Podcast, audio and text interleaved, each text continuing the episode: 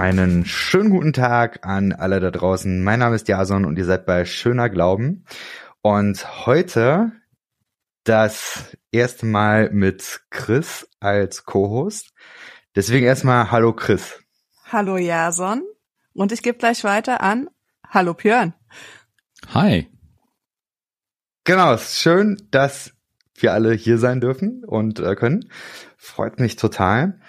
Ähm, bevor wir richtig starten, ähm, für diejenigen von euch, die es noch nicht mitbekommen haben, Chris ist also jetzt fest mit im Team und äh, wir haben auch eine Folge geplant, die wahrscheinlich jetzt schon raus sein dürfte, wenn ihr das hört. So, das ist die äh, Zurück in die Zukunft Welt im, im Podcast. Da können Dinge passieren, die noch nicht passiert sind. Nee, genau. Äh, hört da gerne rein, da äh, wird Chris ein bisschen erzählen, auch von äh, sich. Ja, ich reagiere genau. auf eure Fragen, die ihr mir dann vielleicht gestellt habt. Genau, das ist der Plan. Genau, aber heute soll's um Emerging Church gehen und da bist du dabei, Björn. Björn, ja. ähm, wir haben uns tatsächlich schon kennengelernt. Wir haben einen äh, Nachmittag zusammen verbracht und du Einen hast mir eine Menge. Nachmittag. Bitte? Denn, Einen sauguten Nachmittag. Das war äh, richtig schön. Das äh, hat mir sehr gefallen, war super, dich kennengelernt zu haben. Und ich habe ein bisschen was über dich da kennengelernt. Also du bist Theologe, du hast eine Gemeinde mitgegründet. Ja. Genau, bis jetzt auch äh, Teil einer äh, Gemeinde und zwar von äh, Und in Marburg. Genau, ein Gemeindes-Startup, wie es immer so, ein Kirchen-Startup, wie es immer so schön genannt wird. Von daher sind wir, sind wir als Familie auch mit dabei, genau. Hm? Mhm. Ist genau. es die Gemeinde, die du auch mitgegründet hast? Äh, nee, äh, tatsächlich nicht. Also ich hab, war im, in Gründungsprozessen von mehreren Gemeinden dabei.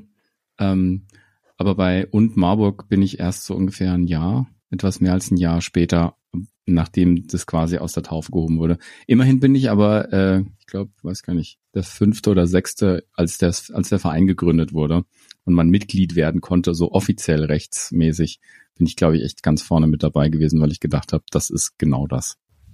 Ja. Okay. Du hast ähm, früher für den CVJM gearbeitet. Das ist richtig.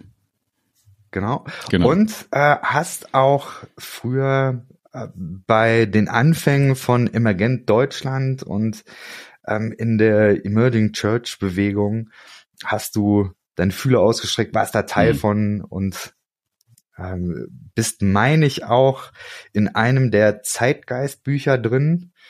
Also da konnte man auch was von dir lesen. Hast du, glaube ich, einen Artikel geschrieben? Wenn ich das oder oder nee, nee, nee, nee, äh, Beziehungs du hast beziehungsweise du hast beziehungsweise du hast Leben mit Daniel Enes zusammen. Genau, genau. das das kam nach den ich glaube zeitgleich mit dem zweiten Zeitgeistbuch raus.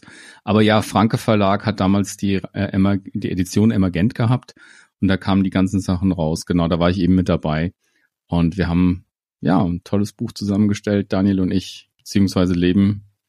Genau, von daher. Und dann weiß ich noch, du bist Dozent am IGW mhm. und unterrichtest da ein Fach über Spiritualität. Ja, das hat den hochtrabenden Namen Schätze christlicher Spiritualität. Und es ist ein ganz cooler Kurs. Vielleicht kann ich ja noch viel ähm, oder mehr davon erzählen.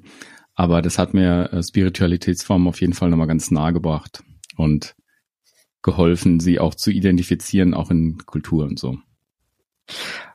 Gibt es irgendwelche Dinge, die wir noch nicht genannt haben, an Vorstellungen, die du gerne ergänzen wollen würdest? Ähm, ja, auf jeden Fall äh, gehört Kaffee zu mir. Das ist aber eigentlich eine Geschichte, die äh, irgendwie mit Emergent auch zusammenhängt. Also dieses Kaffeethema gibt's allerdings. Ich habe festgestellt, ohne dass ich geplant habe, dass ich äh, hier ähm, Bensons Badass Kaffee äh, T-Shirt anhab. Genau, also äh, Benjamin Posgay in Karlsruhe kennengelernt und ist dann Kaffeeröster geworden und ist ein wahnsinnig, wahnsinnig, wahnsinnig guter Kaffeeröster. Ein Schaut geht raus an Benson. Ähm, denn er hat zweimal äh, jetzt schon den, die deutsche Röstmeisterschaft gewonnen. Von daher. Und ich habe tatsächlich, also ich abonniere die nicht, aber jedes Mal, wenn ich die irgendwo sehe, dann le lese ich die sofort. Die Crema, also die deutsche Kaffeezeitung. Und ich habe sechs verschiedene Kaffeezubereiter zu Hause und meistens so um die keine Ahnung, vier bis sechs verschiedene Boden. Ähm, und deswegen ist es so ein Thema für mich. Aber ich bezeichne mich selber nicht als Nerd. Ähm, nur als jemand, der Kaffee gerne mag. Wo ist da die Grenze? Ähm, ja, also ich kenne Menschen, die haben tatsächlich so einen 200 Euro Wasserkocher, der dann auf das Grad genau das Wasser erhitzt und dann hält, so 93,5 Grad, weil die dann dran glauben, dass 93,5 Grad anders schmeckt und ganz andere Aromen freisetzt als 92,8 Grad. Und so nerdig bin ich definitiv nicht. Und so viel das Geld habe ich auch nicht. Okay, aber du weißt, welcher Malgrad in welchen Kaffeezubereiter muss. Ja.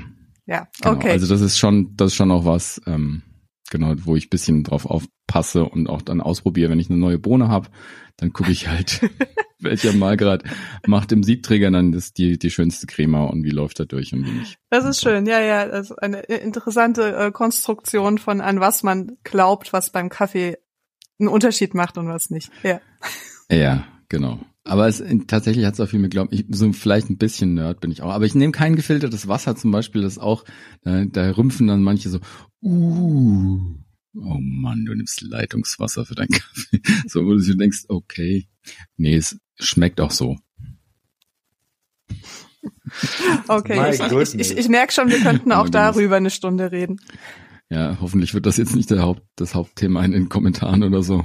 Oh Mann, was habt ihr da für einen Kaffee-Dilettanten eingeladen? Okay, wir müssen vielleicht die äh, Folge umbenennen. Ist Björn Wagner wirklich kein Kaffee-Nerd? ja, genau. Ähm, aber es ist tatsächlich, es stammt alles aus der Zeit, wo, wo diese Kaffeekirchen plötzlich kamen. Und dann, das ist halt auch eine emergente Zeit oder eine Zeit, die ich ganz stark mit Emergentenkirchen verbinde. Also von daher passt's dann auch wieder. Ähm, damals gab es so einen Typen äh, aus Neuseeland, den gibt's auch immer noch, kann man auch noch googeln, Andrew Jones und seine Familie. Ähm, der war eine Zeit lang irgendwie in der Welt unterwegs und ist immer wieder reingedroppt, äh, jetzt in Deutschland, in England und so weiter. Und der hat den Satz geprägt, die Espresso-Maschine ist die neue Orgel. Genau. Und das habe ich mir echt gemerkt, weil ja, damals war die Orgel halt, die ist ja in der Gegenreformation, vor allem in Österreich, groß geworden und hat dann halt mit ihren geilen Klängen, mit diesen riesigen Pfeifen die Leute wieder zurück in die Kirche gebracht, weil die das voll genossen haben, dass die so schöne Musik, so druckvolle Musik, also wir alle finden Orgel ja irgendwie doof. Keine Ahnung, wie es euch geht. Vielleicht seid ihr die größten Orgel. Christo, bist du eher so Orgel ja. Steins? Ah, nein, äh, man kann es genießen, eben das Druckvolle, ja. wenn halt das Richtige gespielt wird. Ich könnte jetzt nicht sagen, was das Richtige ist. Mhm. Aber im Standardgottes, evangelischen Standardgottesdienst, weiß nicht, kommt ja. halt sehr auf den drauf an, der es spielt. Ne? Why ja, Shade of Pale. Großartiger Song. Der hat mich sehr mit jeglicher Orgelmusik okay. versöhnt. Ja. Ja, also, aber der Andrew Jones hat halt gesagt, okay, die Espressomaschine ist das, was Leute zieht. Also die kommen ähm, ähm, not, nicht notwendigerweise da, wo ihr seid, weil ihr so toll seid oder weil ihr ein tolles Programm macht, sondern die kommen vielleicht, weil der Kaffee gut ist. Oder kommen wieder, weil der Kaffee gut ist. Und das war für uns dann so, oh krass, ja, der Kaffee, wie, hat das was mit Kirche zu tun? Super geil. Ähm, und plötzlich hat man über Siebträger und Espressomaschinen und Kaffeewagen und Mühlen und alles Mögliche diskutiert. Hm. Aber ich meine, so diesen Kaffee nach dem Gottesdienst, das ist ja nicht erst mit Emerging Church gekommen, oder? Nee. Ja, aber dass es guter Kaffee sein soll. Dass über den Kaffee gesprochen wurde und nicht nur beim ja. Kaffee. Also ich, ich kann mich echt erinnern an, an eine ähm, Session, also hier im ein Emergent-Forum in Erlangen, das war wohl 2008 oder 2009.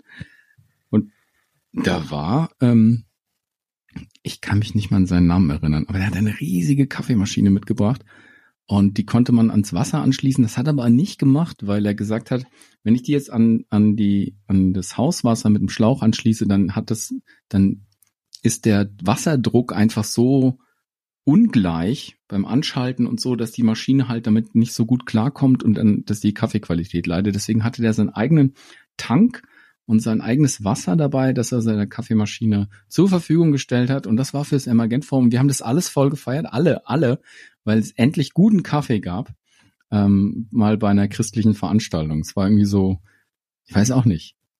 Ich, also das finde ich jetzt eine spannende Spur. Ich dachte jetzt gerade so für die äh, ZuhörerInnen müssten wir langsam mal definieren, äh, was eigentlich äh, emergente äh, Gemeinde ist.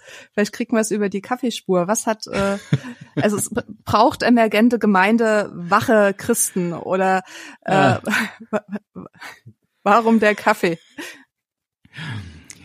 Ähm, emergente Gemeinden waren damals ähm, ja, hat sich äh, tatsächlich um, um ganz viel Orte ge, geclustert oder umgebildet, die, die nicht kirchlich besetzt waren. Also Cafés, und zwar ganz normale Cafés. Eine der ersten waren tatsächlich ja Kubik in Karlsruhe. Mhm. Ähm, genau, Marc Reichmann hat das damals gegründet mit ähm, ja, Familie und Freunden in einem Café in der Gottesauer Straße 35 oder 36, ich weiß gar nicht mehr, aber Gottesauer Straße auf jeden Fall. Das Nun-Café gibt's heute noch, ist jetzt ein anderer Trägerschaft. Das genau, freut Café mich. Nun. Da wollte ich mal hm? hin und da stand dran, dass die gerade nicht aufmachen können, weil sie zu wenig Leute haben. Es hm. freut mich sehr zu hören, dass es das äh, dann doch noch geschafft hat. Ja, genau, zu also überleben. Also, Schön. Hm, glaub, das war auch, ja, da gibt's auch noch eine, eine extra Geschichte für. Aber genau dieses, dieses Ding, ähm, Kirche irgendwo anders sein und für andere Menschen. Also nicht das Kirchengebäude, ähm, nicht die, die Räumlichkeiten, äh, die sowieso schon so geistlich besetzt waren, ähm, waren da wichtig, sondern eher eben das ähm, einen anderen invading secular space gab es da mal in, in Dings, also sozusagen in den Säkularraum einfallen. Also wir sind ja heute ein bisschen mit der Sprache vorsichtiger, aber das waren, das waren so Sätze, die wir auch aus England gehört haben. Ähm, und zu sagen, okay, man kann Kirche auch an anderen Orten machen. Also ich denke, das ist eine von den, von den, ähm, von den Merkmalen, die eben Emerging Church ausmacht. Ähm, mhm.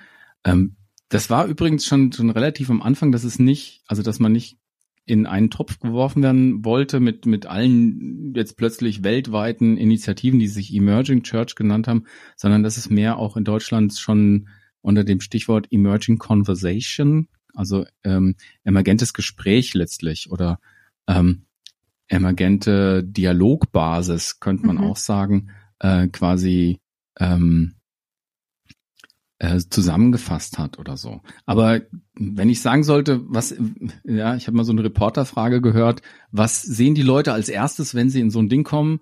Dann war es meistens äh, schummriges Licht, äh, ein paar Kerzen gab es tatsächlich in Veranstaltungen auch, auch wenn sich dann sofort alle immer dagegen gewehrt haben, so nach dem Motto, Emerging Churches sind doch die, die überall Kerzen anmachen.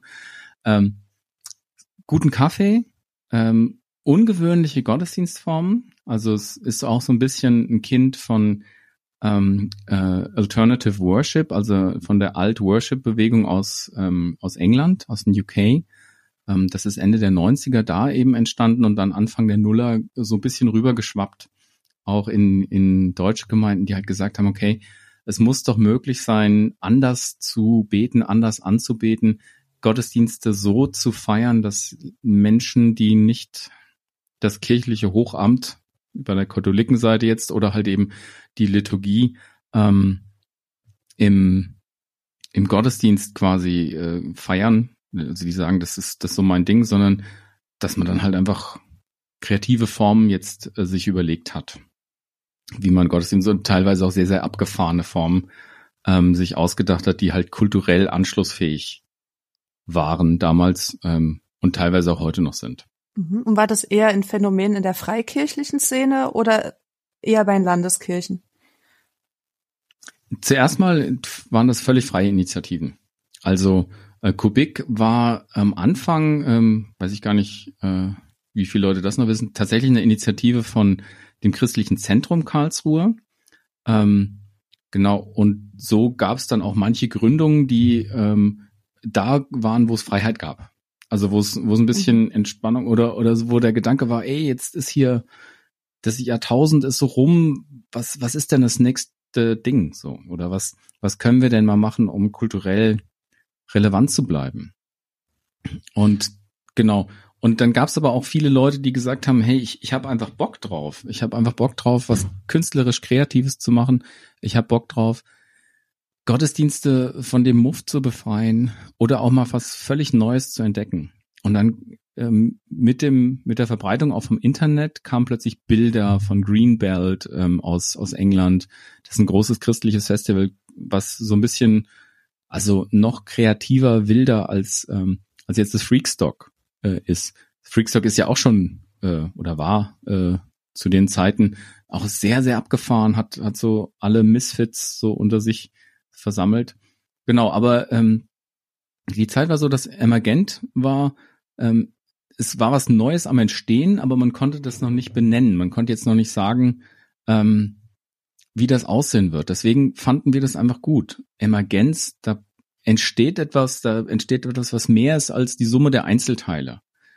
Ähm, da, das ist jenseits von, von Ämtern, also keine Pfarrer, keine Pfarrerinnen, auch kein, deswegen war die Landeskirche auch da am Anfang gar nicht so, also, oder die Landeskirchen gar nicht so im Blick, sondern es war ganz, ganz frei und ähm, ja, man hat viel ausprobiert und so. Ich glaube, das ist ein, so eine Grundcharakteristik. Und wie gesagt, wenn man reingekommen ist in so ein Café, dann hast du erstmal einen Kaffee gesehen, ähm, hast einen guten Kaffee getrunken und dann hat irgendwann mitgekriegt, Moment, äh, hier passiert gerade irgendwas. Ähm, genau, Musik, ziemlich atmosphärische Musik, Ele Electronic ähm, Sachen, aber jetzt auch nicht äh, im, im Sinne von Raves, sondern halt mehr so ambient, ähm, ich verbinde mit Kubik zum Beispiel in Karlsruhe immer The Album Leaf. Wer die Band kennt, ist eine ganz entspannte, atmosphärische Musik, wo man sich, also wo man einfach so eintauchen kann. Mhm. Und hat die dann auch, ähm, so wie man es äh, von der Lobpreismusik oder überhaupt Kirchenmusik noch gewohnt ist, auch noch den Anspruch, eine Botschaft zu übermitteln? Oder ging es in Anführungsstrichen nur darum, ein, ein gutes Gefühl zu machen, eine, eine schöne Atmosphäre zu schaffen? Ich glaube, es ging vor allem darum, persönliche Erfahrungen zu schaffen. Ich kann mich erinnern, dass Marc äh, Reichmann, ähm, mit dem ich auch in, in der WG gewohnt habe und wo wir in Karlsruhe uns ganz, ganz äh, lange gesehen haben, ich halte ihn für einen ganz, ganz tollen Vordenker. Ähm, genau, also Marc, wenn du das hörst, schaut an dich. Ähm, Marc hat gesagt, wir wollen Gott eine Bühne bauen, wo er erfahrbar wird. Und das ist, das ist wirklich sowas, was versucht wurde. Also Elemente einzubauen, die, die schmeckbar waren, die fühlbar waren. Ähm, auch in Verbindung mit Gebet und äh, 24-7 Gebet, das war damals auch eine Riesenwelle. Okay. Genau, das Pete, kam aus Pete der Greg. Ja. Mhm. Genau, das ähm, und ich kann mich erinnern, dass wir in dem ähm, Café, im Nun Café äh, Gebetsstationen hatten oder wir haben ähm, also wo jeder einfach einsteigen konnte, wo kleine Filme gedreht wurden, dann konntest du einen Film gucken und dann hast du was, also wirklich noch damals auf Röhrenfernsehern, sowas gab's damals noch. Ähm, oder wir hatten äh, Früchte für so ein Abendmahl, ein riesen Obstbuffet, äh, wirklich riesig, äh, wo man sich bedienen konnte und wo dann das wirklich schmeckbar und erfahrbar war und auch direkt und äh, die Leute waren immer mit, mit einbezogen in so eine Erfahrung. Oder einen Gottesdienst äh, werde ich auch nie vergessen. Da wurden wir aufgerufen ähm, in eine Kommode nach vorne. Also da war so eine riesen Kommode mit so ganz vielen Schubladen. Und wir hatten Eddings und wir durften alle unsere Gottesbilder, Gottesgedanken da in diese Schubladen malen. Und irgendwann habe ich gedacht so, Moment mal, ich weiß Gottesbilder in Schubladen. Was, was soll das denn jetzt? Dann hat's Klick gemacht, ne? Was? Irgendwann hast du gedacht, was passiert denn jetzt? Packen wir Gott in Schubladen.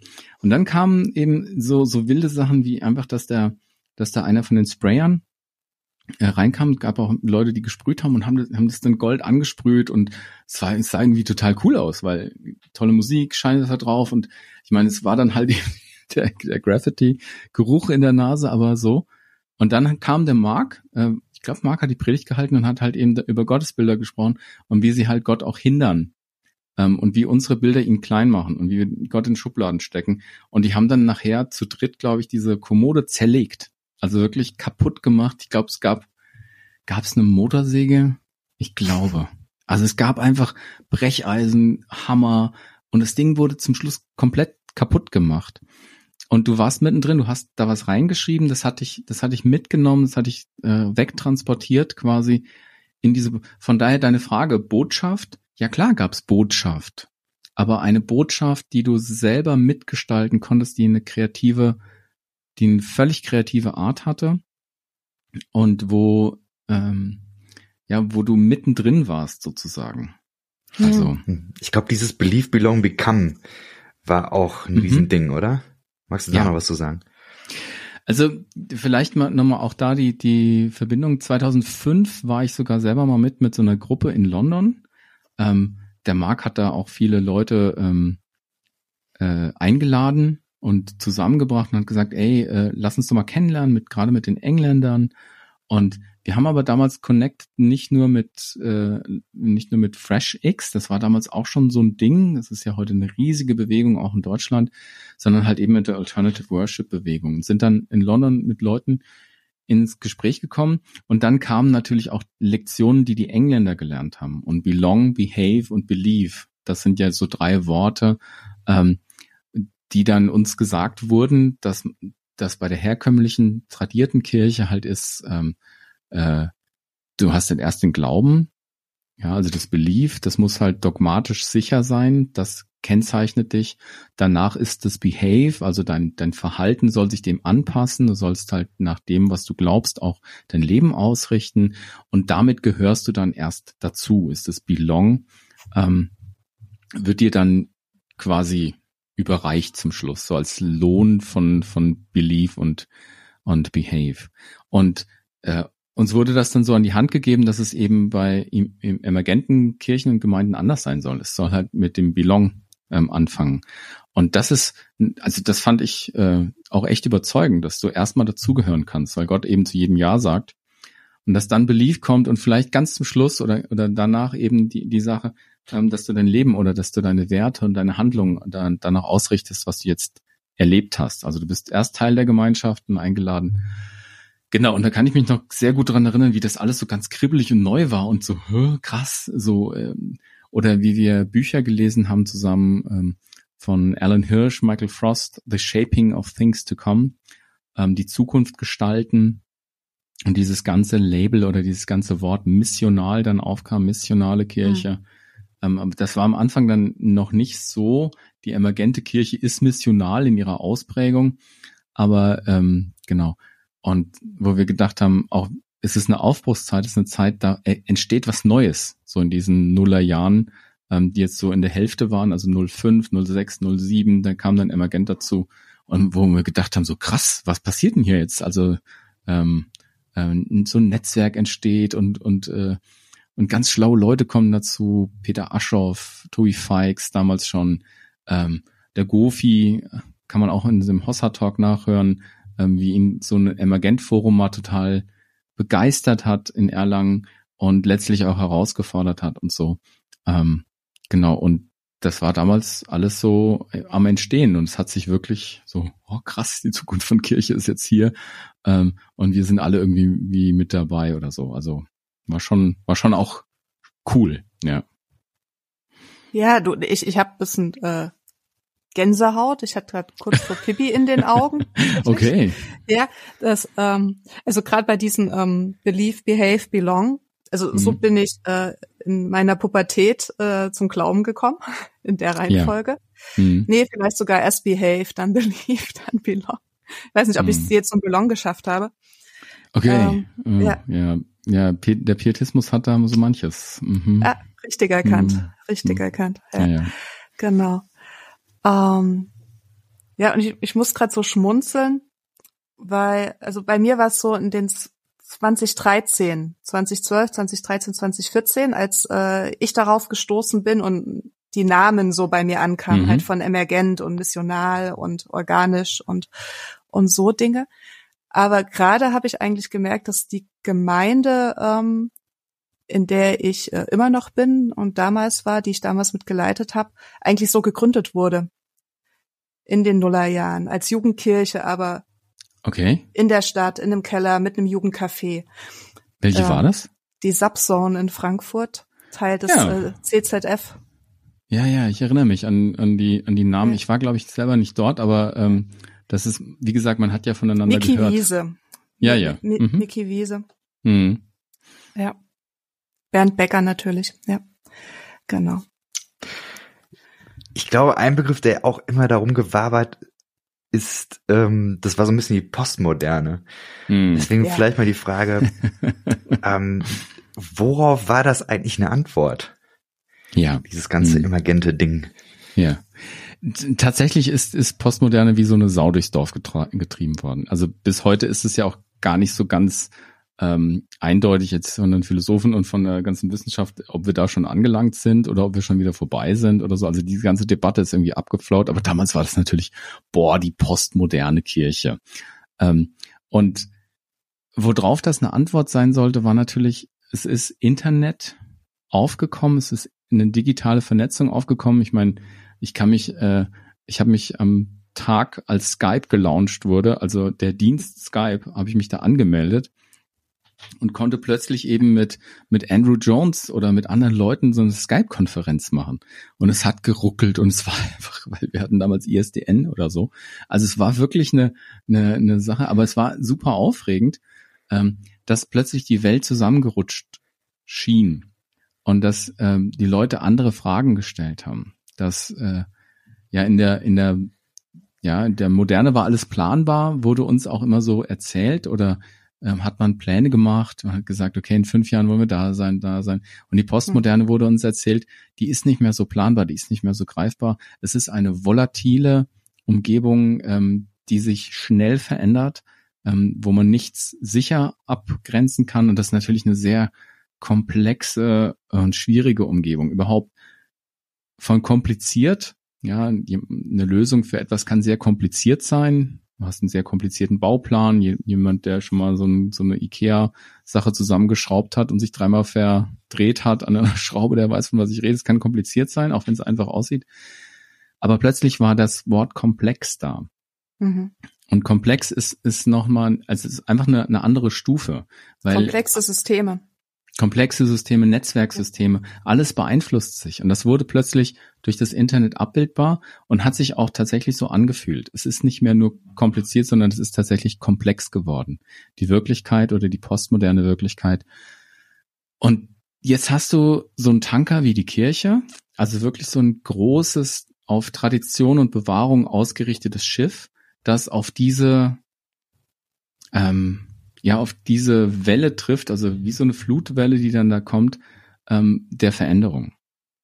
Auch wieder eine Geschichte, wo ich persönlich dabei war. Auch äh, da haben die uns eingeladen, äh, Emerging Conversation zu machen in Houston und Dallas in Texas. Ähm, völlig verrückt. 2006 muss das gewesen sein. Wir sind mit einer ganzen Delegation da gewesen. Äh, die Leute haben Flug bezahlt und so, weil sie mit uns reden wollten, weil sie gedacht haben, okay, ähm, Europa ist ja eher so säkular, postchristlich und Amerika, und es waren wirklich ein paar schlaue Leute da auch bei den Southern Baptists, wo man das äh, erstmal viel Traditionalismus ähm, vermutet, die gesagt haben, was können wir eigentlich von euch lernen? Ähm, stellte sich ein bisschen raus, dass nur zwei, drei schlaue Leute waren oder zwei, drei weit äh, hellsichtige Leute und die Leute, mit denen wir dann zusammen waren, das war dann echt so, also die haben dann so eine Liberalismusdebatte mit uns angefangen, so, ja, ihr habt ja mhm. liberale Theologie und das kann ja auch nicht gut sein und so, so, hey, darum geht's jetzt gerade gar nicht. wir, wir glauben ja auch an Jesus und so. Ähm, genau. Und immer wieder, wo er dieses Wort Postmoderne, was bringt uns die Postmoderne? Ähm, das ist eine Verunsicherung und emergente Kirchen haben, soweit ich das verstanden habe, versucht eben postmoderne Antworten, damals war das unser Vokabular, auf ähm, äh, auf aufkommende Phänomene eben. Hohe Individualisierung, äh, der Wunsch auch nach dem Erleben. Ja, also ich habe ja gesagt, du bist Teil von einem Gottesdienst geworden, aber das, das war ja auch der Wunsch, dass man etwas erleben kann und nicht nur etwas hören kann oder etwas verstehen kann, sondern dass man letztlich mitgenommen wird. Ähm, und das ordne ich schon auch dieser, dieser neuen Strömung zu. Erlebnisgesellschaft, ähm, was haben wir gelesen? Äh, the Medium is the Message äh, oder wir amüsieren uns zu Tode oder so Sachen, ähm, weil jetzt plötzlich eine ganz, ganz andere Form von Entertainment möglich war, auch von Edutainment und, und diese ganzen Geschichten. Das hat ja alles da in den Nuller oder in den frühen Zehnerjahren dann äh, des, äh, von 2000 eben angefangen. Heute reden wir nicht mehr so viel von Postmoderne, gell? Ich glaube, es ist mehr so Konstruktivismus. Mhm. Ich glaube, dass das schon denkverwandt ist. Ja, ich weiß eigentlich, dass es immer darum ging, ist Wahrheit jetzt absolut oder relativ? Das war ja. so ein bisschen so die mhm. Debatte. Und ich glaube, da hat sich ganz mhm. viel auch an der Kritik dann aufgehangen. Ja, es ist halt die Frage der Deutungshoheit, ne? Also wo du ja. dann sofort liberal bist, wenn du ähm, eine absolute Wahrheit in Frage stellst. Damit bist du beim ähm, Konstruktivismus. Mein Verständnis ähm, nach ist hm. es auch bisschen die philosophische Begründungsform, die so die Postmoderne in Bewegung gesetzt hat.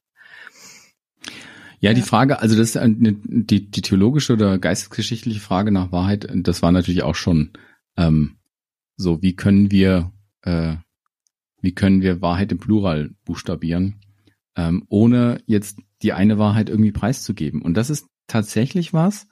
Also ich habe ja viele Leute da kennengelernt.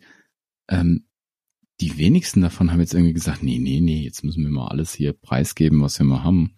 Sondern viele haben gesagt, ey, lass uns doch mal offen sein, lass uns mal Fragen stellen, lass uns doch mal gemeinsam auf die Suche gehen und das nicht als so angekommen sehen. Das ist, mhm. ähm, und dann sind wir auch schon mitten bei 2006 beim ersten Forum von Emergent Deutschland mit Brian McLaren und Jason Clark, der dann dazu auch die Keynote gehalten hat, also Brian zu Vormoderne, Moderne und Postmoderne und dann halt eben dieses, diesen Wahrheitsbegriff da so durchgejagt hat letztlich. Und ich, wir haben nachher so ein bisschen zusammengesessen und gesagt, Brian hat so die Tür aufgestoßen. Also der ist in Amerika ja völlig als Ketzer verurteilt worden. Ähm, seine Bücher wurden damals rauf und runter gelesen, A New Kind of Christian oder A Generous Orthodoxy, ähm, wo er wirklich viel Werbung gemacht hat, ja, einfach Fragen stellen zu dürfen und zu sagen, okay, wir haben andere Bedürfnisse, wir haben andere Fragen als unsere Generationen vorher und die, die müssen Raum finden dürfen. Und wir fanden das, weiß noch, wie Peter Aschoff damals gesagt hat, so, ist eigentlich nicht so spannend, also nicht so aktuell, weil wenn man Theologiegeschichte in den 50er, 60er, 70er Jahren ein bisschen durchgenommen hat, dann hat, hat es diese Strömungen in Deutschland schon gegeben, aber sie sind nie ins so eine praktische Kirchenform so eingegangen, sage ich jetzt mal so. Also die Theologie war ja. da schon getrennt und jetzt plötzlich hat, hat man das Gefühl, mit der Geistesströmung, mit der Postmoderne in Anführungsstrichen, hat das Ganze jetzt plötzlich ein, so ein, ja, so eine Entsprechung gefunden im Leben. Und das ist, das ist das, was ich dann so spannend fand daran. Ich habe nur die Hälfte von allen theologischen Diskussionen verstanden. Also das ist, äh, sei hier auch mal gesagt, wenn ihr eintauchen wollt in relationale Theologie oder sowas, dann müsst ihr euch äh, Peter Aschoff, genau, ähm, den ich nach wie vor für einen sehr, sehr schlauen, sehr, sehr klugen und weisen Typen halte in, in dem ganzen Bereich. Oder ähm, den jüngeren, ähm, jetzt den Alex Kupsch zum Beispiel, der äh, äh, genau, der damals auch schon dabei war als junger Mann, ähm, genau, jetzt promoviert hat, ich glaube auch habilitiert oder so. Genau, und noch ein paar andere, ähm, die viel mehr Theologie drauf haben als ich, aber Genau, von daher. Ja, du, aber die Frage kam mir gerade noch so ganz pragmatisch. Ja. Wie, wie alt warst du damals? Also was war das für eine, mhm. für eine Generation? Ja, ich bin 75 geboren, also war damals 30 mhm. oder so 25 bis 30, auch so voll ein bisschen Sturm- und Drangjahre. Ich habe damals auch schon beim CVM gearbeitet in Karlsruhe und der CVM ist zumindest in den Jahren noch stark stärker Bewegung gewesen. Ähm, ich sehe den heute auch ein bisschen differenziert und kritisch. Ja, so du hast ja schon gesagt, ich verlasse ihn auch nach 20 Jahren Arbeit beim CVM ähm, und ähm, mache bei einem Startup wieder mit. Irgendwie komm, rutsche ich immer da rein. Diesmal ist es eine, ein Schulstartup, ähm, auf das ich mich sehr freue ähm, und im Bildungs- und Schulbereich äh, unterzukommen. Genau, aber damals gab es halt viel Freiheit da. Und das ist halt was Schönes, wenn du nicht an eine Kirche gebunden bist oder an ein, an ein Dogma. Der CVM hat drei Sätze, das nennt sich Pariser Basis, das war's. Also das ist jetzt nicht so sowas, wo man sagen kann, das bindet einen unbedingt fest. Ähm, wenn du einen Heidelberger Katechismus oder irgendwas hast in, in, der Tradition oder halt eben, und das, das war übrigens auch gleich zu Anfang eine, eine schöne Sache, dass es auch immer katholische Geschwister gab, die irgendwie an diesen Emergenten interessiert waren und ähm, genau, also und aber die hatten natürlich dann noch ein ganz anderes Set an an Schwierigkeiten, ja, weil weil einfach die Tradition und, und die die Hierarchie äh, der Kirchen einfach eine ganz ganz starke Kraft hatte. Genau. Ähm, aber dann waren es halt eben die Wilden, ja, also die Wilden, die gesagt haben, okay, wir machen ein Buch, was damals rausgekommen ist von David Schäfer.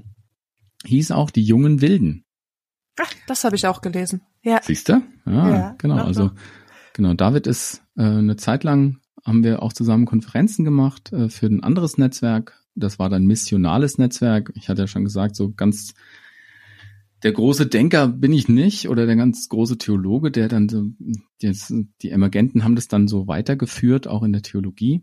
Und ich hatte mich immer schon als Praktiker verstanden, eher so ein Gründer, Teammensch, der dann sagt, okay, ähm, ihr redet und ich koche schon mal den Kaffee und mach dann mal irgendwas damit. So. ja, es ist wieder ähm, ein bisschen Abwertung, äh, würden Freunde auch sagen, so, ja, du bist immer so ein Theologie-Abwerter. So, äh, Quatsch. Also ich, ich habe mich nur wohler gefühlt im Machen. Und ähm, genau, deswegen ja, habe ich immer gedacht. Hm.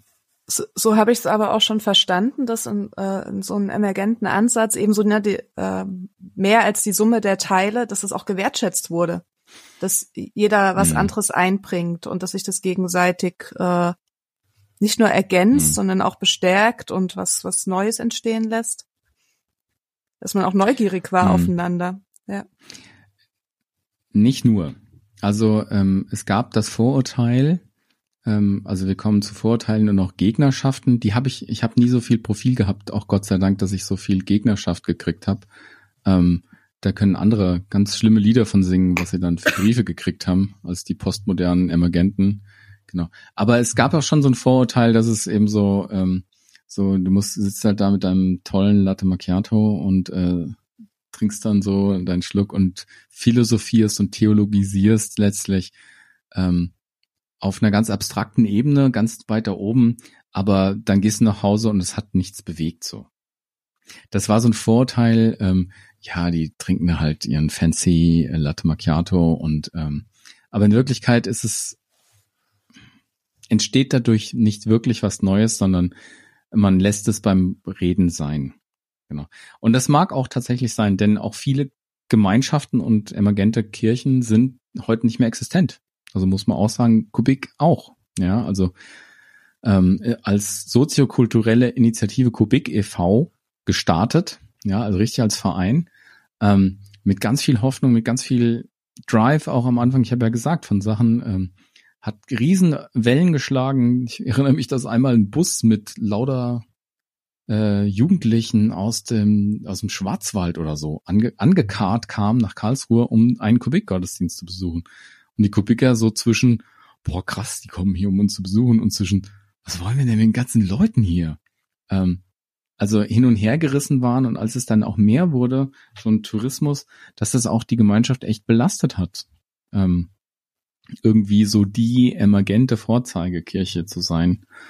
Genau. Und ja, also von daher, dieses Vorteil gab es auch. Und bei manchen denkt man auch so tatsächlich, ja, das waren super Initiativen, aber irgendwie sind die nicht, haben die sich nicht weitergetragen, sind die nirgendwo in ein gesundes Gemeinschaftsleben äh, rübergegangen.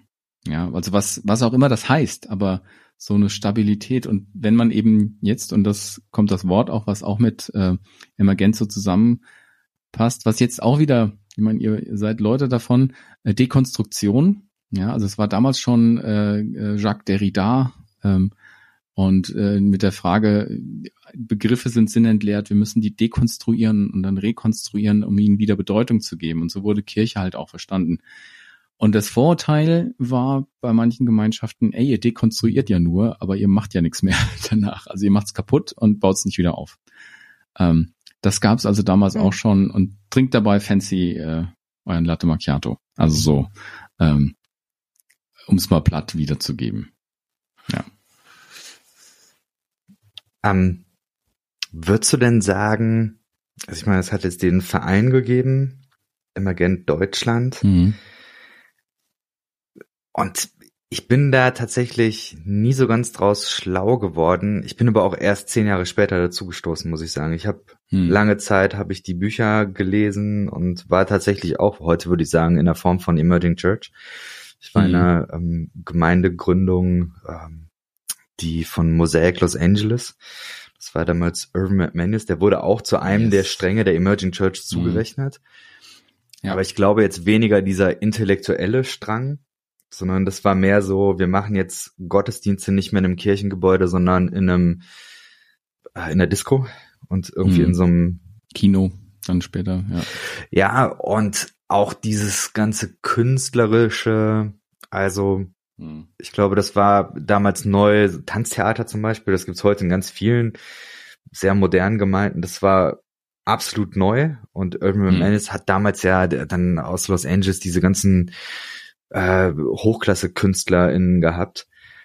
Ähm, ich weiß noch dann, ähm, als das dann eben in Düsseldorf war, das dann, dass es da losging und dann ähm, hat es immer auch so Besuch von irgendwelchen Leuten aus den Staaten gegeben, was ich da für Leute kennengelernt habe. Unfassbar, irgendwelche Leute, die dann bei mhm. Cirque du Soleil getanzt haben mhm. oder was, was weiß ich, irgendwie Leute, die die äh, schauspielerisch richtig krass waren oder Stand-up-Comedians. War wirklich faszinierend. Und da war aber mhm. die Idee eben, die machen Kunst mhm. als Christen, aber nicht unbedingt christliche Kunst. Mhm. mhm. Das war, ein, war eine sehr, sehr spannende Zeit. Ähm, und wir sind eben damals erst zehn Jahre später dann wirklich zu der Emergent Deutschland Geschichte mhm. zugestoßen. Und ich muss sagen, ich habe den ich habe diese Geschichte, diese Emergent Deutschland Geschichte nicht so ganz verstanden. Als ich das erste Mal da war, da das das war eben wirklich wie so eine, also so stelle ich mir eine Fortbildung vor im kirchlichen Kontext, weil so die erste Frage, bevor es wirklich losging, war tatsächlich, dass einige dann kamen und dann gefragt haben, du könntest mir bitte das hier unterschreiben, das ist für meinen Arbeitgeber, dass ich hier eine Fortbildung mache. So, okay. So, wo ich dachte, okay, was was ist das genau hier? Ähm, mhm. Aber vielleicht kannst du mal hm. das Bild ein bisschen gerade rücken. Was ist Emergent Deutschland?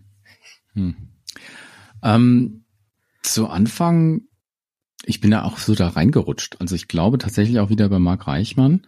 Ähm, und es war, auf einmal war ich mit da irgendwie mit, mit dabei. Ich glaube, wir haben uns in Kassel getroffen. Tobi Feix war auch noch dabei, das weiß ich ganz genau. Peter Aschoff, äh, Marc Reichmann, ähm, noch zwei, drei andere Leute, äh, die ich damals noch nicht kannte. Ähm, Stefan Lingott, glaube ich, sogar auch. Weiß ich gar nicht mehr. Oder ob der erst später dazu kam.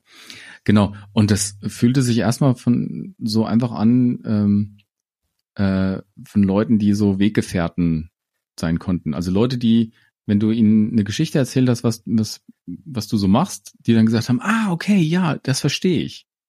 Und das war, das war für mich so das, das Ding. Das hatte noch nicht so den richtigen Label, ähm, es ging um Emerging, aber ähm, es hieß auch damals noch nicht Emergent, sondern es war erstmal so ein Treffen. Und dann haben wir gedacht, ja, vielleicht gibt's ja auch noch andere verrückte oder komische oder wir haben uns, glaube ich, schon auch ernst genommen, also teilweise auch schon so ein bisschen, ha ja, wir sind ja schon noch die Coolen so. Ähm, da, will, da wollte man auch ein bisschen dazugehören. Und dann hatten wir das erste Emergent-Forum und Peter hat, wie gesagt, Brian McLaren und Jason Clark mitgebracht. Und da waren schon echt viele, viele Leute und plötzlich hatte man das Gefühl, ey Mann, das sind lauter Leute, die stellen die ähnlichen Fragen wie du. Die, die, die sind in derselben Welle.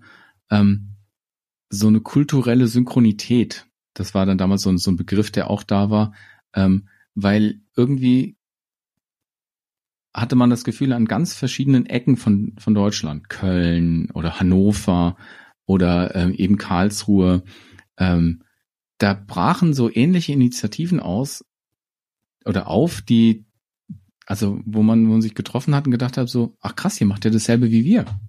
Oder ihr stellt dieselben Fragen wie wir. Und das hat mir total gut getan, weil ähm, ich war schon auch so ein bisschen Exot in meinem CVM und in meinen Umfeldern. Ähm, und die Fragen, die ich mitgebracht habe, die wurden von, von manchen Leuten so, hä? Was, ähm, waren das für Fragen? ja schon eben äh, zum Beispiel, was für eine Form kann Kirche noch haben? Ja, also äh, muss das die sein oder muss das die nicht sein? Kann man die auch digital denken? Ähm, wie, äh, welche, welche Lieder kann man singen? Welche nicht? Ähm, und da sind, da waren wir über diese ganze Instrumentendebatte, die habe ich auch noch mitgekriegt. So darf man im Gottesdienst ein Schlagzeug spielen. Also hör mir auf, weißt du. Aber ähm, äh, da waren wir da schon drüber, weil wir gesagt haben, jetzt kommt es auch auf die Fragen an, äh, welche Bilder nimmt man da? Ähm, ich weiß noch ganz genau, ein junger Tobi Künkler, jetzt Professor an der CWM Hochschule, äh, Professor Dr. Tobias Künkler, ähm, ähm, hat mir zum ersten Mal gesagt, und ich fand das so schlüssig, hat gesagt, ey, wir singen ja auch keine Lieder an einen Bundeskanzler. Ja, also das würde als Bild ja überhaupt nicht funktionieren. Und jetzt singen wir aber Bilder an den König, aber wir leben in gar mhm. keiner Monarchie. So. Können wir das eigentlich nicht mehr erneuern? Und wenn du, wenn du jemanden, ein traditionell hergebrachter Christ, wenn du jemand so eine Frage stellst, dann, dann fühlt er sich, also denkt er, du, du bist wahnsinnig. Dann gab es auch ganz schnell die, die Frage nach gleichgeschlechtlicher ähm, Orientierung und Liebe, die damals noch, noch, also wenn man denkt, das ist heute ein kontroverses Thema und, und so, das war damals schon ganz, ganz, äh, ganz heiß diskutiert und auch ganz, ähm, wie soll ich sagen, erbittert. Und man hat einfach auch mal auf dem Forum plötzlich einen Space gehabt, um darüber zu reden, dass es ja auch Menschen gibt, die gleichgeschlechtlich lieben und dass das irgendwie geistlich völlig in Ordnung ist. Also, ähm, und dann saß man da drin und hat auch mit Leuten diskutiert und das war ja ein, ein Riesenschritt. Das war eine Öffnung, das war auch eine Dekonstruktion von, von Ehe- und Familienbild und dadurch wurde dann auch eine Bedrohung daraus. Also ich hatte ja vorhin gesagt, mhm. ähm, manche von den Themen, ähm, die haben, die, die, die sind gar nicht, also wir haben Emergent nicht, nicht äh, stattfinden lassen, dann so um jetzt äh, zum Beispiel eine homosexuellen Debatte aufzumachen. Aber das kam einfach mit, weil die Leute da waren und diese Fragen gestellt haben und zum ersten Mal vielleicht oder viele das so berichtet haben zumindest, ähm, dass zum ersten Mal die Möglichkeit war, solche und andere Fragen zu stellen. Ähm, können wir denn uns so sicher sein, wie Gott ist? Das weiß ich noch äh, ganz genau, dass das auch mich so getroffen hat. Ich habe an einer sehr, sehr evangelikalen Ausbildungsstätte an der Freien Theologischen Akademie in Gießen studiert und das musste ich fast immer erklären, wenn ich mit Leuten zusammen war, die gesagt haben, du bist doch einer von denen, die eigentlich alles ganz genau wissen. Und ich habe gesagt, nee, ich bin ja auch verunsichert und ich weiß ja auch nicht alles so ganz genau. Aber ich bin gerne fragender. Ja, ähm, vielleicht äh, trifft so ein T-Shirt, was dann einer anhat, wo drauf steht, wenn du nicht gründlich verunsichert bist, dann hast du ja eigentlich nichts verloren. So. genau. Also so. Ähm, äh, und das war halt eben das. Und es gab nicht, also wenn jemand gesagt hätte, ey, ich zweifle an Gott komplett und an den ganzen Quatsch äh, und so, dann hätten wir den ja zur Tür rausgejagt. Oder dann hätten wir ihn nicht mit Dogmatik, sondern dann hätten wir vielleicht gefragt oder uns gewünscht zu fragen, ähm, ey, was bewegt dich denn? Und was, wie buchstabierst du denn Glauben? Genau. Also. Ich glaube, dass es gute Gründe gibt, dafür anzunehmen, dass 2011 ein gewisser Turning Point war. Da hat ähm, Rob Bell das Buch Love Wins rausgegeben und es mhm. hat den vielsagenden Tweet gegeben von, wie heißt er noch? Ach Gott, ich mit der Name. Farewell Rob Bell. Wer hat's gesagt? Oh Gott. ah, John, John Piper. John Piper. John Piper war. Ja, okay. Hm. Das ist, hm. glaube ich, für die amerikanische hm. Emerging Church Bewegung der Sargnagel gewesen. Danach war, ja. war das verbrannt. Ich glaube, in Deutschland war das noch ein bisschen anders. Ähm, ich glaube 2012 sogar noch, also ein bisschen mhm. danach. Vielleicht war es auch noch 2011, ich bin mir nicht ganz sicher. Ist Rob Bell äh, bei Willow Creek gewesen in Deutschland, ja. auch tatsächlich mhm. in Düsseldorf. Ja. Und da, das, das, ich weiß noch, das war ein ganz, ganz seltsames Gefühl, weil er war da, die haben den nicht mehr mhm. ausgeladen, die ganzen Bücher lagen darum, aber man hatte schon aus den USA mitbekommen, ey, das Ganze fliegt mega um die Ohren. Und ich hatte das Gefühl, so in Deutschland ist das alles so ein bisschen, ist gar nicht so hochgekocht, ist gar nicht so, so ein hm. Riesending gewesen. Vermeintlich, ja. vielleicht ist es auch gar nicht äh, so gewesen. Aber so meine, meine Frage wäre so ein bisschen, ähm, Emerging Church, ist es eigentlich gescheitert und wenn ja, woran? Hm. Hm. Also Emergent wäre nicht Emergent und die Denker wären nicht die Denker, wenn sie nicht das, die, die Fragen nach, wann äh, ist man eigentlich genug Emergent? Also wann, wann ist mal zu Ende hier so gestellt hätten. Ähm, und auch dann gleich äh, mit der Dekonstruktion auch von Emergent weitergemacht haben. Weil äh, wenn du wenn du Labels ablehnst oder dekonstruierst, dann musst du, kannst du dir von deinem eigenen nicht nicht halt machen.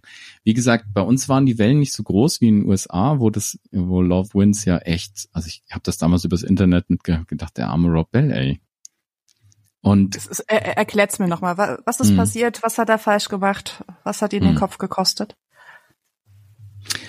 Also Rob Bell war damals noch ähm, Pastor in Nashville. Muss ich aufpassen. Äh, nee, nee, Quatsch. Ja, ja, äh, genau. Nicht Nashville, äh, Michigan. Michigan und war, Mars war Hill Church. bei Mars Hill Church, genau. Es gibt mehreren Mars Hills und äh, später gab es noch eins, die ist ein bisschen in, in Verruf gekommen ist, ich glaube mit Mark Driscoll. Das war Seattle, aber, aber das ähm, Ja, genau, genau, ja. Ja, genau. Es war das äh, einfach nur, nur damit der Begriff. Rob Bell haben wir ähm, auch in den Nuller, äh, Ende der Nullerjahre auch sehr ähm, geschätzt. Freunde ähm, haben so einen kleinen Medienbetrieb, Kairos Media, äh, gemacht. Und die haben sogar seine, seine DVDs, ähm, Numa, N-O-O-M-A, rausgebracht, auch mit deutschen ähm, äh, Untertiteln und so. Und das waren super Sachen. Also sie haben Rob Bell voll gefeiert, auch seine Fragen, auch seine Art Spiritualität. Ähm, Später kam Everything Spiritual, finde ich nach wie vor ein sehr, sehr gutes Buch. Love Wins hat letztlich, äh, kommt auf den Punkt raus, dass, dass er sagt, ey, es macht eigentlich alles keinen Sinn. Warum soll ein liebender Gott einfach alle Menschen in die Hölle schicken? Und mhm. damit ist er, und das ist auch jetzt witzig, weil auch in deutscher Theologiegeschichte und auch bei den Pietisten gab es diese Strömung der Allversöhnung. Mhm. Und das wurde ihm wahnsinnig vorgeworfen mit dem Buch. Ähm, dabei habe ich das mehr so ein bisschen vorsichtig empfunden oder so, ey, sollte das so sein? Ja, klar, mit dem Augenzwinkern, das ist bestimmt so. Aber für uns hat es tatsächlich auch aus der Seele gesprochen. Also wir haben dann in der Nachfolge davon drüber äh, diskutiert, was ist eigentlich Mission und wie soll man das machen? Also ich meine, es war damals schon ein komplizierter Begriff, komplexer Begriff. Äh, Mission, so ich missioniere. Ähm, darf ich das? Kann ich das? Ja, also ähm, ein Freund hat dann Mission komplett nach Dialog aufgelöst. Ähm, und missional wurde dann so ein neues Schlagwort in der ganzen Geschichte. Aber Rob Bell, äh, ja, ist dann zur Persona non grata auch geworden. Und diese, diese Hassgeschichte, auch diese ersten, dann müsste tatsächlich Tobi Fikes jetzt mal fragen, wann er den ersten Brief gekriegt hat und wie lang diese, diese Hasspost bei ihm eingegangen ist. Ich weiß noch ganz genau, dass ich ihn einmal erwischt habe hier am Marburger Bibelseminar. Da war er da noch Dozent und wo er gesagt hat, ich habe gerade einen Brief gekriegt, den kann ich dir nicht vorlesen. Das ist das unter aller Sau. Ich bin, bin noch, noch ganz äh, ja, zittrig fast, also äh, so bewegt davon, wie, wie schlimm das sein kann und wie, wie stark auch eine Person, ähm, wir haben damals ein bisschen gewitzelt, haben gesagt, Tobi Fikes ist Mr. Emergent. So, ähm, genau, braucht so ein Cape und dann so, ein, so vorne so ein Emergentzeichen, genau. ähm, weil er halt auch sehr prominent damals schon war. Und der hat dann halt die die Briefe gekriegt, so dass er halt der Antichrist sei und so mhm. weiter und so fort. Und das halt auch, also es war unter aller Sau. Ähm, ich habe ein bisschen eine andere Theorie, was die Emerging Church irgendwie ganz starke Mitleidenschaft gezogen hat. Und zwar ein ganz neuer Begriff, der auch mit 2011 zusammenkommt. Das ist nämlich Gemeinde 2.0 in Stuttgart gewesen und der Begriff FreshX tauchte auf.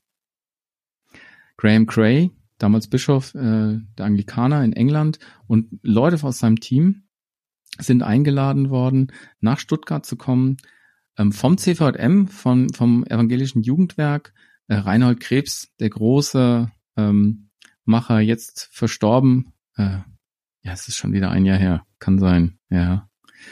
Ähm, genau, hat das alles eingefädelt und hat gesagt, wir brauchen diesen Kontakt mit England, wir, wir brauchen diese FreshX-Bewegung, wenn wir unsere Kirchen in Deutschland wiederbeleben wollen, wenn wir ein Angebot schaffen wollen, ein Label.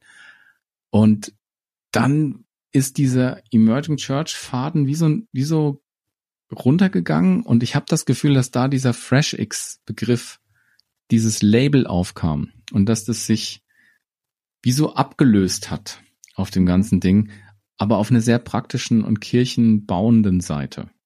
Aber halt von den bestehenden Kirchen, die ähm, sich wandeln wollten und gesehen haben, dass diese im Freien entstandenen emergenten Gemeinden gerade äh, ganz gut liefen. Ja, ja, also da sind einige auch schon kaputt gegangen, aber die, die Gedanken waren toll und die, die, äh, die Bücher waren super und es war plötzlich so ein, so ein bisschen ein Moment da. Ähm, ich weiß noch, dass ich damals, äh, das war glaube ich bei Willow, als Willow in, in Stuttgart war, zufällig dem Reinhold begegnet hat bin und der mich sofort in den Arm genommen. Wir kannten uns nicht, weil er, weil er gehört hat, dass ich da bin und ich habe das Buch von von Alan Hirsch übersetzt, Vergessene Wege und das ist für ihn so ein wichtiges Buch gewesen in der Vorbereitung auf diesen Kongress Und wo er dann gesagt hat so, oh krass, und du bist hier und ich nehme äh, vergessene Wege jeden Tag hier in, in dem, in den Seminaren und in dem, was ich mache. Ich, dann hat er mir sein zerlesenes äh, Exemplar gezeigt. Und wo ich das Gefühl hatte, da war ein Moment da, aber das Moment war halt eben, ja, vielleicht stärker nochmal bei den verfassten Kirchen da, weil die plötzlich gedacht haben, da ist was und weil dieses Label plötzlich so attraktiv war. Das war keine Gemeindegründung. Das ist was, was Landeskirche ganz schwierig findet. Die hat ja eine parochiale Struktur. Das heißt, ähm, alles, ganz Deutschland ist ja aufgeteilt in Gemeindeparochien, also in Schafbezirke sozusagen. Und dem ist dann halt ein Pfarrer oder eine Kirche zugeordnet. Das bricht ja jetzt auch immer mehr auf. Damals war das noch sehr, sehr stark. Und deswegen so die Logik einer Gründung ist, wenn alle eine Kirche haben, warum muss man was gründen? Aber eine FreshX, eine frische Ausdrucksform von Kirche, das war plötzlich so, boah, krass. Und da wurden dann Ressourcen bereitgestellt in Süddeutschland und es gab dann Veröffentlichungen und das FreshX-Netzwerk entstand. Und wer dann so in frische Form von, von Kirche und Gemeinde reingeguckt hat, der hat dann zuerst FreshX gesehen. Die waren auch missional, ist eine der vier Grundkernwerte von, von FreshX. Ähm, und dann hat sich das da irgendwie so getroffen und manches von diesen Emerging, von dieser Emerging Conversation ist dann einfach aufgegangen. Vielleicht, weil man auch nicht genug Identität hatte, um zu sagen, ja, die, wir müssen das jetzt unbedingt verteidigen gegen irgendjemand, ähm, ähm, sondern einfach gesagt hat, ja, FreshX ist eine Form, wie diese Emerging Church aussehen kann. Von mhm. daher wäre das meine Theorie oder mein, mein Gedanke. Vielleicht gibt es da auch schon tausend äh, nette ähm, Seminararbeiten und Masterarbeiten und sowas zu. Auf jeden Fall hat äh, Patrick Jodieras eine Doktorarbeit abgegeben in dem Bereich. Ähm, meine liebe Frau, die eine ganz tolle Lektorin ist, hat die tatsächlich äh, lektoriert, genau. Und ähm, von daher habe ich hier immer live mitbekommen, was Patrick so alles äh, geschrieben hat. Äh, Patrick Jodieras äh, hat, glaube ich, jetzt in, in äh, Salzburg. Greifswald, glaube ich, äh, ist er auch gewesen zumindestens. Er ist jetzt wieder zurück in Österreich, das weiß ich, aber er hat damals in Greifswald äh, promoviert. Ähm, genau, Greifswald als der, der Platz auch, wo dann äh, ähm, sich alles getroffen hat. Ähm, genau. Michael Herbst ist, hat, war da der Magnet und hat dann auch jahrelang da eben eben auch veröffentlicht und auch diese ganze FreshX-Sache vorbereitet. Von daher habe ich das Gefühl, 2011, 2012 ging dann die FreshX-Kurve hoch und die ging dann so oder geht bis Corona und auch jetzt immer noch ist es ein, ein Riesenbegriff. Jason hat ja so kleine Beziehungen zu FreshX-Bewegung in Deutschland. Auf jeden Fall. äh, muss auch mal gucken, ob ich das irgendwie nochmal hier mit einbringen kann. Ah ja. Ähm, ja, bin ich neugierig. Ja, Katharina ist, ist eben ähm, so. ist, äh, Referentin dafür gewesen. Ne?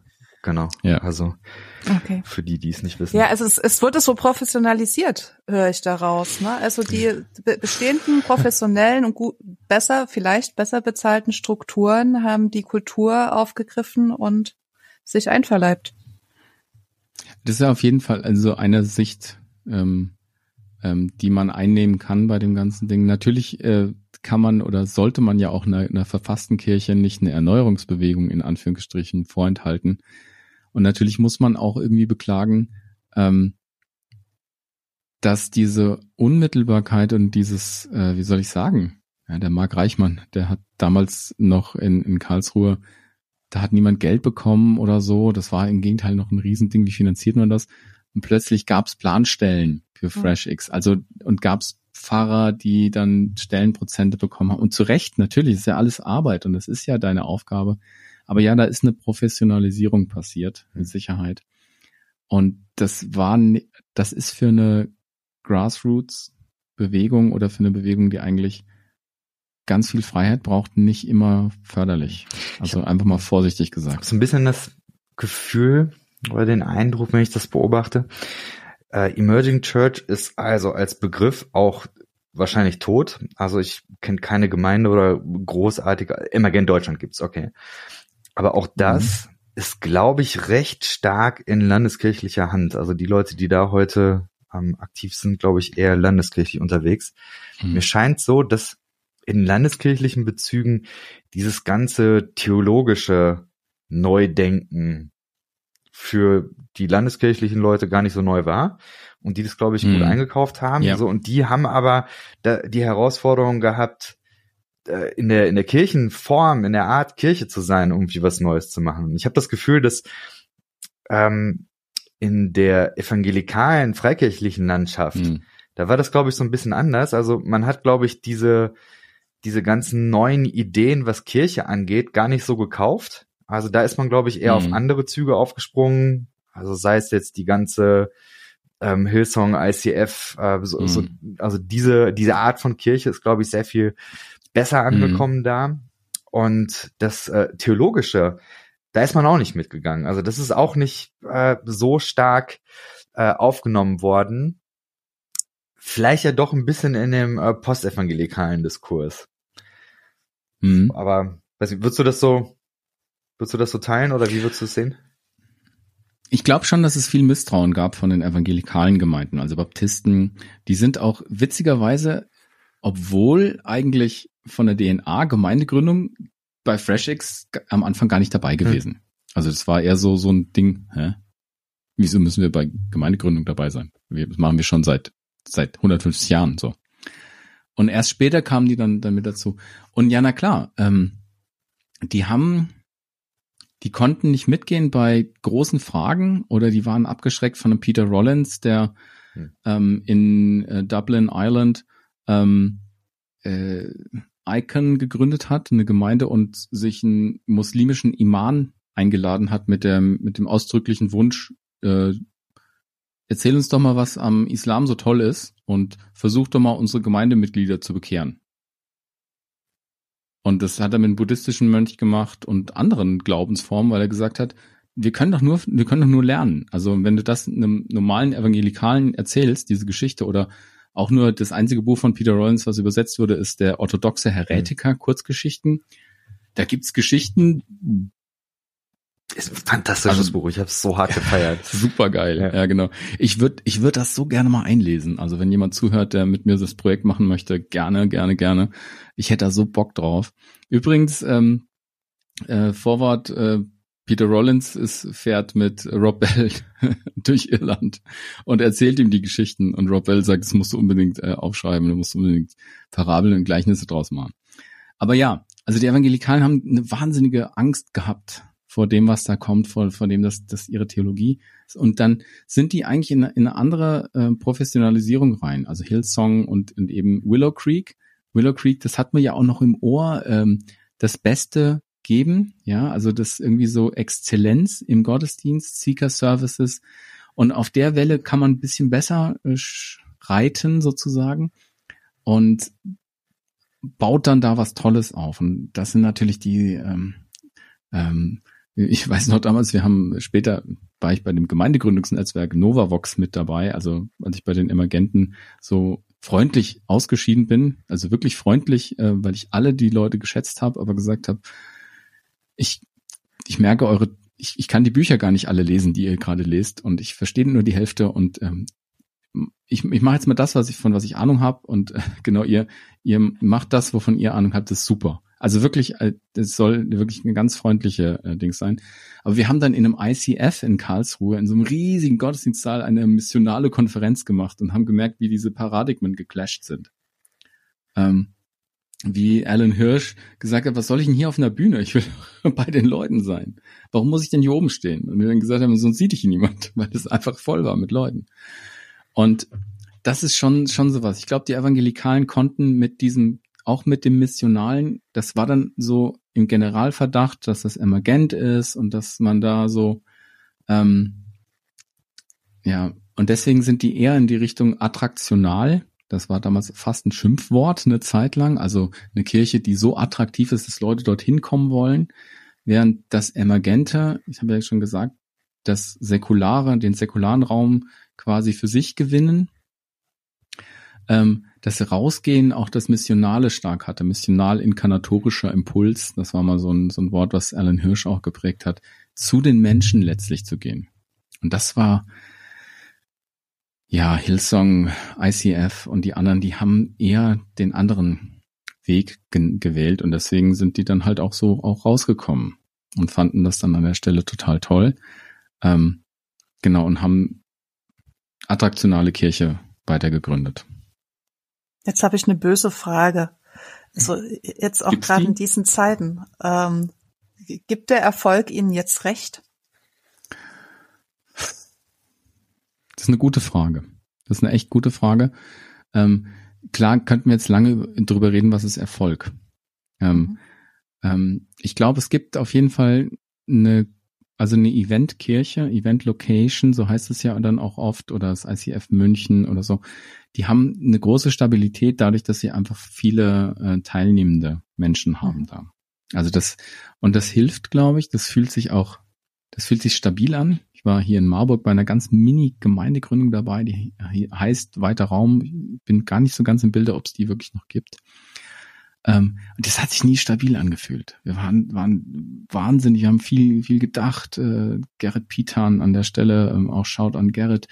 Ähm, tolle Texte geschrieben, eine Gemeindepoetik, aber das, also wirklich eine Gemeindepoetik, keine, äh, kein Mission Statement, keine äh, Werte, sondern einfach äh, Geschichten, die Gott äh, so beschreiben oder die auch eine Gemeinde, Aufgaben der Gemeinde beschreiben, kann, sollte jeder mal lesen. Es ist wirklich, wirklich, wirklich äh, tiefes Denken.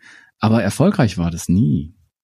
Und wenn du dich mit sechs, sieben Leuten triffst und hast zwei Tage vorbereitet, das ist echt so ein, das war für mich so ein Dauerfrust. Mhm. Und ich glaube, so ist es vielen gegangen, die eben ja, also da ist, da sind keine stabilen, gesunden Gemeinschaften entstanden. Und die Frage ist natürlich, ob jetzt, äh, die lasse ich jetzt mal offen, ja. Also wir hören Toxic Church, den Podcast, und merken, dass die Systeme nicht gesund sind. Also ich fand das ja interessant zu sagen, toxic, also giftig, vergiftet. Ähm,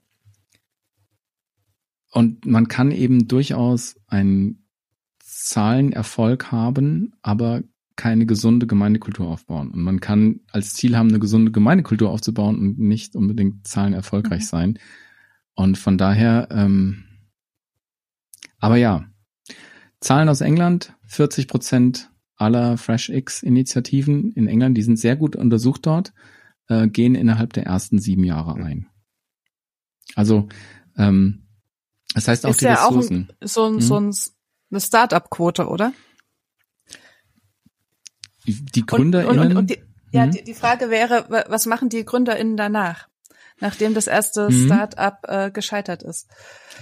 Oftmals tatsächlich auch noch ein zweites Gründen. Also das, äh, das ist da auch so abgedeckt. Äh, da in Sheffield ähm, äh, wird ganz, ganz viel äh, Research betrieben, wie eben Kirche aussehen kann, anglikanische Kirche.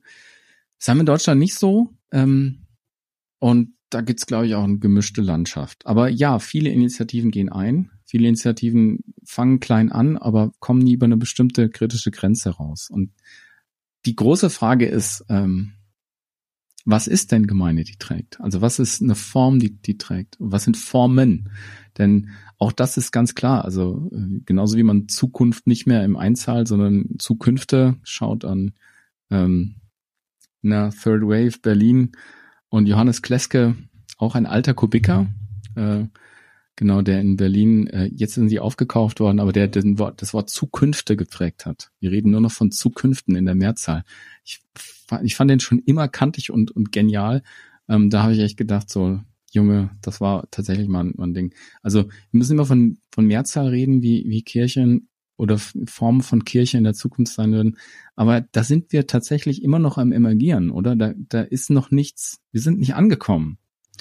Ähm, und auch jetzt, ich bin beim kirchlichen Startup und dabei, bin im Gottesdienstteam, darf ähm, hinter den Kulissen manches anschauen und äh, stell fest, das ist auch da, ja, ähm, noch nichts Angekommenes, sondern etwas, was sich entwickelt und wächst, was sich reibt, was äh, wo es äh, viele tolle Töne, viele Misstöne aber auch noch gibt und äh, man immer auch an seinen eigenen Ansprüchen scheitert. Genau, also das ist ist total spannend. Ähm, wird das es klingt gesund. ähm, ich, ich möchte, Wort des ich möchte, Tages, glaube ich. Genau, ich möchte es gerne denken. Also Ambiguitätstoleranz ist was, was äh, also auch Spannung. Das ist ähm, ähm, ist glaube ich ein schönes Wort. Wir müssen äh, eine creative tension aushalten, eine kreative Spannung und da auch Menschen werden, die in dieser Spannung aufge, aufgestellt sind, ja, miteinander. Ähm, ich mag ja, äh, ich habe irgendwann einen Text geschrieben, irgendwann traue ich mich den vielleicht auch zu veröffentlichen, zum Thema und möglich. Also die Gemeinde und, ähm, die ist unmöglich. Aber da ist D. Hm. Mhm. Kommt immer dazwischen und dann muss man und möglich und dann wird es vielleicht doch irgendwie möglich, obwohl es unmöglich ist. Und vielleicht ist das eine Spannung, die, die, die hilfreich oder gesund sein kann. Also ich, ich werde sehen. Wie gesagt, ich bin äh, nicht, nicht Gründungsmitglied, ich bin jetzt dazugekommen, bin sehr gerne da, auch mit, mit meiner ganzen Familie. Und wir sind gespannt, ja, was da passiert. Ähm, aber wir können auch nur die nächsten, keine Ahnung, drei Monate sehen. Richtung Zielgerade. Chris, hast du noch eine Frage? Ja. Ah, ich, ich, könnte noch, äh, könnte noch einiges, aber so mit Blick auf die Uhr, ich weiß nicht, ja. ist vielleicht auch, auch gerade ein schönes Schlusswort oder ein schöner Schlussgedanke. So, was, was sind in, was sind in den Zukünften? Nee, was ist in den Zukünften? Ja. Ja. Ja. Und das und ist. Und möglich. Äh, und möglich, ja. Möglich. Also, und das ist, wenn ich, es ist auch Tagesform. Also, ähm, in der Vergangenheit habe ich ganz viel auch depressive und niedergeschlagene Zeiten in meinem Leben gehabt, wo ich Hoffnung nicht gesehen habe. Ich bleib immer dabei, auch wenn ich sie nicht immer sehen kann. Aber wir sind, unser Geschäft ist Hoffnung.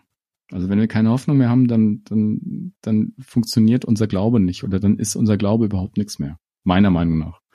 Das kommt aus dieser Auferstehung, dieses wahnsinnige, blödsinnige, was ist ich. Also die Auferstehung ist ja, ja. Und möglich. Unmöglich, genau. Und deswegen, ich gebe es dir noch nicht auf, die Hoffnung. So. Mega. Ja. Vielen Dank, dass du da warst. Ja. Total gerne. Ich finde das, äh, das ist jetzt mein erster Podcast, wo ich dabei bin und ich, ich setze es jetzt, es schreit nach einer Fortsetzung. Kommst auf die Liste. Ja, ja du kommst wieder komm auf die Liste. Komm, komm gerne mal wieder, genau. Ähm, fahre auch gern mal wieder nach Frankfurt oder Darmstadt und äh, besuch euch bei der ganzen Geschichte. Genau. Sehr schön.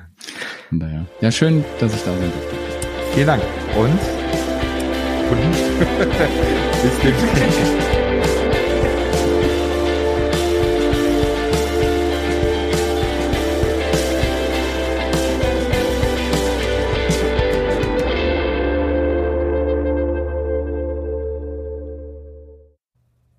Dieser Podcast ist Teil des Ruach Jetzt Netzwerks.